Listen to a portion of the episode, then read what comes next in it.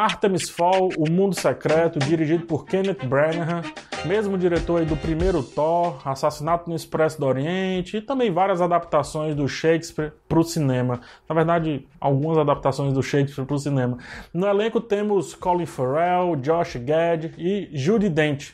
Só que nenhum desses grandes nomes protagoniza, eles servem só para estarem no trailer e isso fica a cargo do estreante Ferdia Sean. O filme é adaptado da série de livros de mesmo nome, Artemis Fall. Essa série foi uma das primeiras que fizeram sucesso após o boom do Harry Potter ali no começo dos anos 2000, fim dos anos 90. E finalmente a Disney, depois do, do embrólio muito grande, realiza esse filme, né? lança esse filme.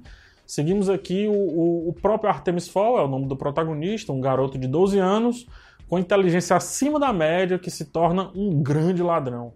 Ele se mete aí numa confusão por conta do seu pai, e então temos a apresentação de um mundo mágico chamado de Mundo das Fadas.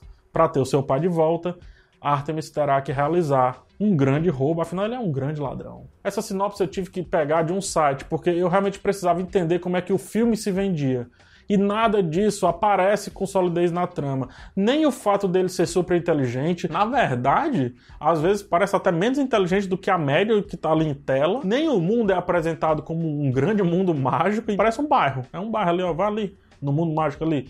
E menos ainda também o fato dele ser um ladrão com habilidades ultra especiais. Eu, eu não vi nada disso, cara. O filme apresenta, na verdade, uma narração que mais atrapalha do que ajuda e que facilmente me entregou todas as grandes falhas dessa produção e eu agradeço muito. Agradeço muito pela narração do Josh Gad, pois evidenciou tudo de pior que o filme tem. Eu parei até de anotar a montagem, ela tenta resolver algum problema gigante ali da produção. Não sei nem o que é, mas algum problema gigante ela tenta resolver. Ou filmaram demais, ou filmaram de menos, ou filmaram errado, mas definitivamente tem três filmes em um. E narrando, o personagem do Josh Gad tenta costurar esses três filmes, que dão saltos temporais enormes, saltos espaciais que distrata a imersão no mundo proposto e a falta de vergonha na cara em não fazer uma cena de transição. Não tem uma cena de transição sequer. É impressionante. O protagonismo fraquíssimo do Ferdia Shaw como o Artemis é gritante. Há tanta certeza da produção na falta de confiança no garoto que, em determinadas cenas, colocaram um voice-over uma gravação em off feita na pós-edição para tentar corrigir alguma coisa que aconteceu no dia da gravação do set, dias depois, ou do roteiro, é difícil saber. Olha a ideia. Eles mostram o garoto e daí cortam para um plano aberto, um plano gigante, onde ele não está, obviamente. E nesse momento colocam ele falando. A gente vê ele falando fora da tela. Quando corta de novo, o garoto está lá de volta e ele está em um outro tom de atuação completamente diferente, falando outra coisa. E isso não deixa nenhuma dúvida de que esse filme finalizado não é a mesma coisa que estava lá no papel. Definitivamente não é. E eu não vou nem entrar nos méritos da adaptação, porque eu só li o primeiro livro, mas mesmo assim eu realmente eu não lembro de ter narrador, não lembro do Butler ser tão dispensável para a história, e eu também não lembro dessa trama toda que, que não justifica com calma quem o Artemis é de fato. Eu não lembro de nada cair no céu do livro. Os detalhes eu vou confessar que eu realmente também não lembro.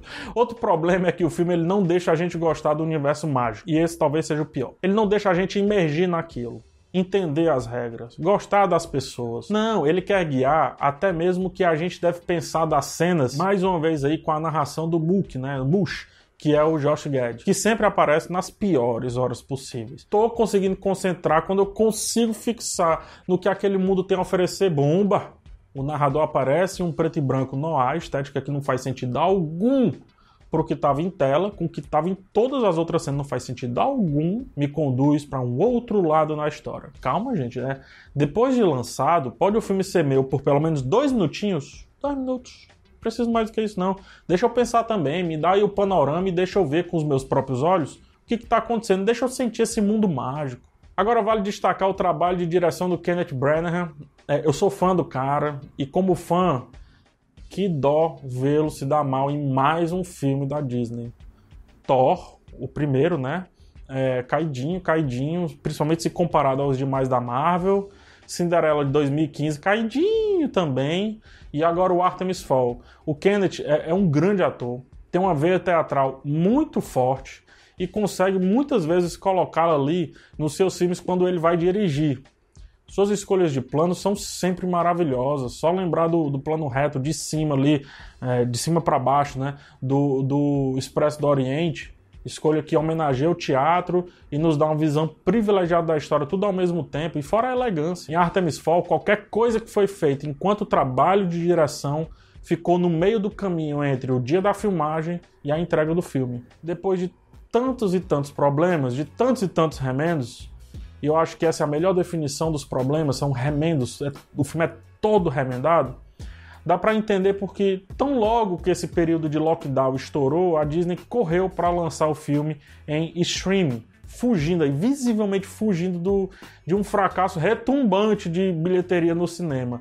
E tá certa na estratégia, o cinema não é o lugar onde Artemis Fall deveria estar, o que é uma pena a matéria-prima é boa merecia muito mais carinho, porque por aqui eu só vi problemas. É isso. Não esquece de me ajudar divulgando o canal nas suas redes sociais.